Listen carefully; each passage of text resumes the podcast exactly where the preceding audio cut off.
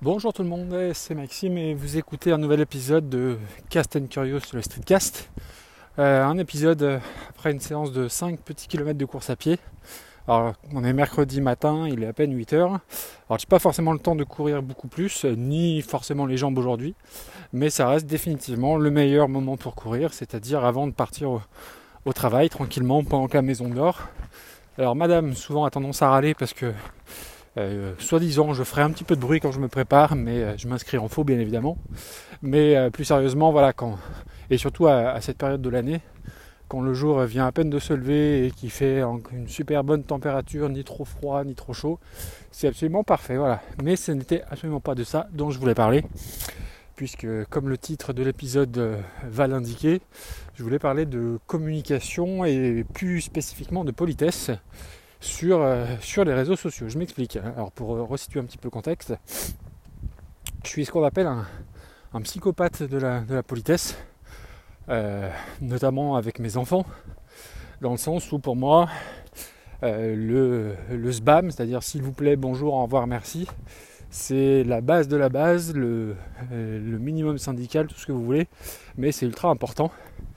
Et bon après tout vient de l'éducation, hein. moi j'ai été éduqué comme ça, c'est-à-dire que mes parents et peut-être ma mère davantage que mon père, mais euh, s'évertuer à, à ce qu'on soit le plus poli possible, que ce soit avec la famille, euh, quand, on, euh, quand on, allait dans les magasins, que ce soit à la caisse ou autre, de dire bonjour, de dire au revoir. Et évidemment, ils ont raison, ils avaient raison.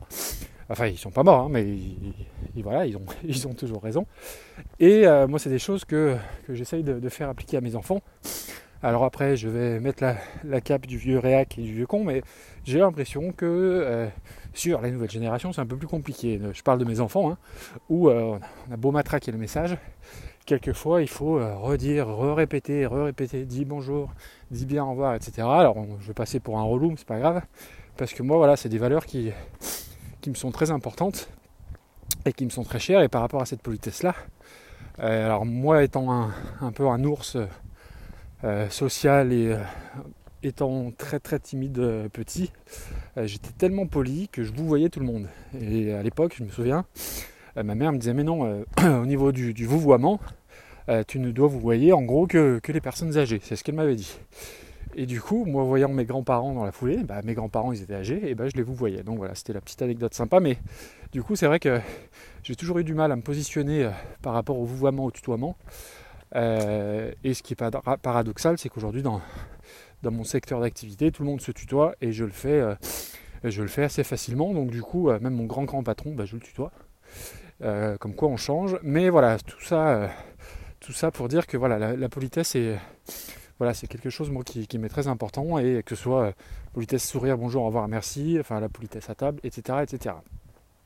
Donc parfois mes, enfants me le disent hein, que je suis trop, et ma femme me le dit aussi, que je suis trop à cheval là-dessus, euh, mais c'est pas tant ça le, sujet, ça c'était plutôt pour euh, recontextualiser.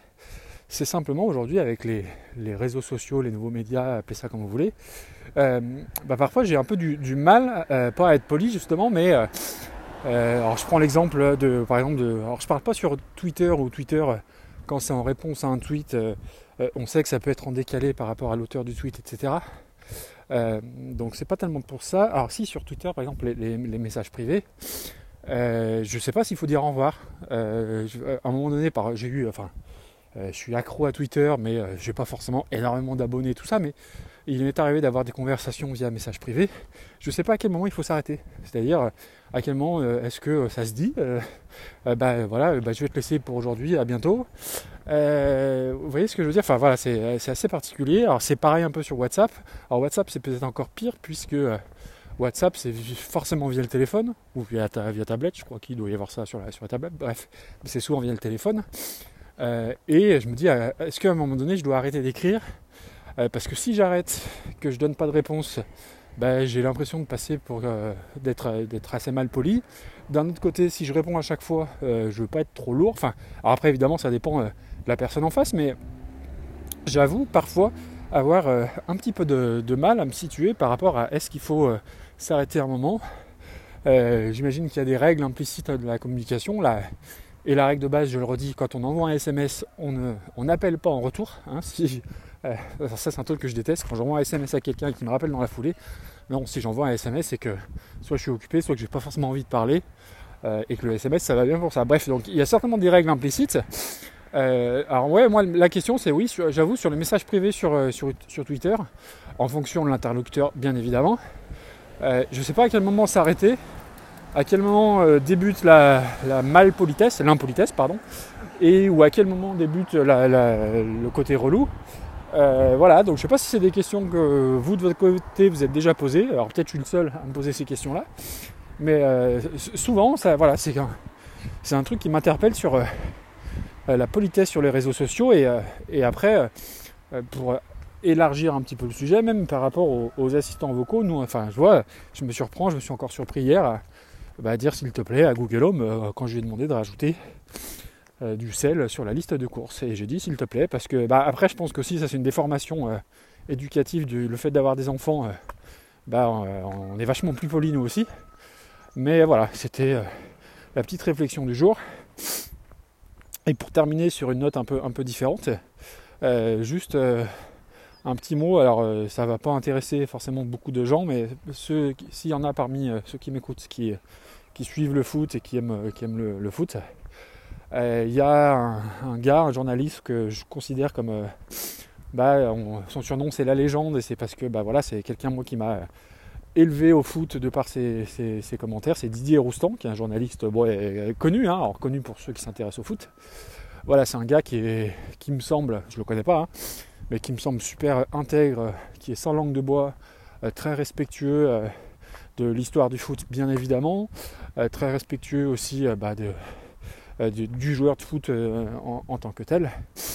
Et il s'est mis à faire du, podcast aussi, bah, qui sont absolument passionnants.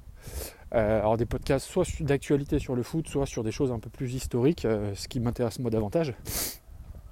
Et Didier Roustan, bah, voilà, il parle dans tous les sens dans ses podcasts et c'est un vrai bonheur. C'est-à-dire que il peut passer 20 minutes d'intro à t'expliquer que son podcast, son épisode fera une demi-heure et qu'au final, bah, tu te rends compte qu'il a parlé 1h45 tout seul et que ça coule et que ça coule et que c'est net.